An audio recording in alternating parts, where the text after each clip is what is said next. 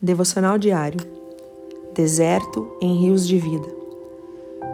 Porque o Senhor consolará a Sião e consolará todos os seus lugares assolados, e fará o seu deserto como Éden e a sua solidão como jardim do Senhor. Gozo e alegria se acharão nela, ações de graças e voz de melodia. Isaías 51:3. Quero que você substitua o nome Sião pelo seu nome agora e leia o texto novamente.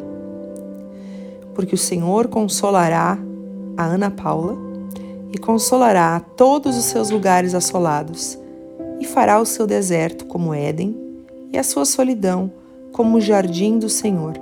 Gozo e alegria se acharão nela, ações de graças e voz de melodia. Deixe essas palavras do Senhor encher o seu coração e transbordar a sua alma.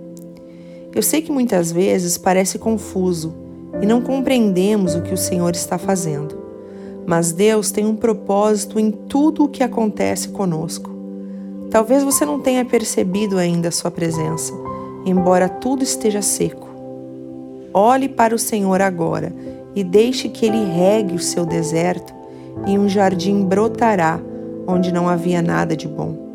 A alegria cobrirá a tristeza e a melodia o lamento. Somente creia que Jesus pode transformar o seu deserto em rios de vida. Deus te abençoe. Pastora Ana Fruit Labes.